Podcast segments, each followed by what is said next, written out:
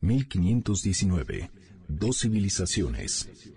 El mestizaje.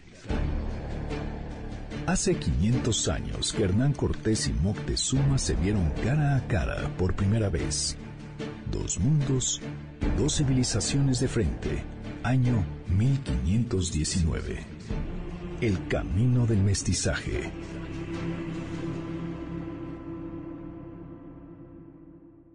Después que entramos en aquella ciudad de Iztapalapa, recibidos y guiados por Moctezuma y sus hombres, de la manera de los palacios donde nos aposentaron, de cuán grandes y bien labrados eran, de cantera muy prima y la madera de cedros y otros buenos árboles olorosos, con grandes patios y cuartos y cosas muy de ver, entoldadas con paramentos de algodón, digo otra vez que lo que estuve mirando, que creí que en el mundo hubiese otras tierras descubiertas como estas.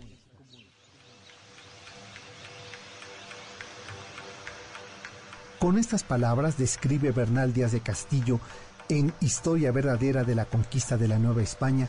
Los biógrafos de Díaz de Castillo coinciden que en aquel 1568 fue la fecha en que concluyó el manuscrito y que es quizá de las más importantes históricas y trascendentes crónicas de conquista.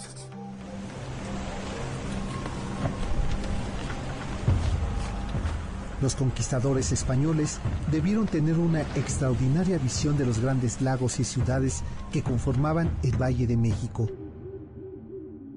Desde que lograron cruzar entre los volcanes, una visión cercana de la Gran Tenochtitlan, no pudieron tenerla hasta que llegaron al poblado de Iztapalapa y que posiblemente observándola desde el Cerro de la Estrella o el Cerro de Santa Catarina.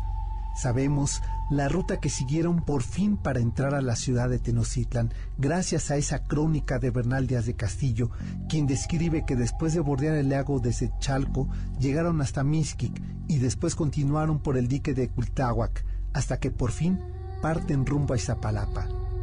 Y así lo narran.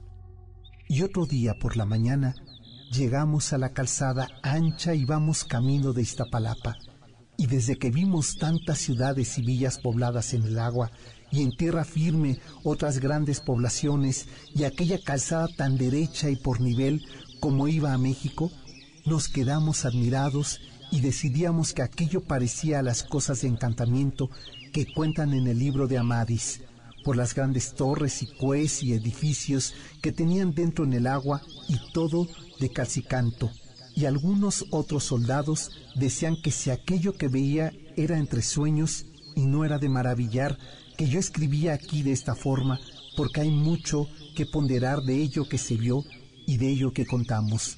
Ver cosas nunca oídas, ni aun soñadas, como veíamos ahora. Era la gran ciudad de México Tenochtitlan. Las crónicas de conquista así como los diarios y apuntes sobre las cosas de la Nueva España, han permitido conocer la ruta, las impresiones y la descripción de aquella ciudad ni siquiera soñada que ante los ojos de los españoles se les presentó. Era Tenochtitlan, la tierra prometida. Por algo fue llamado el Tunal Divino.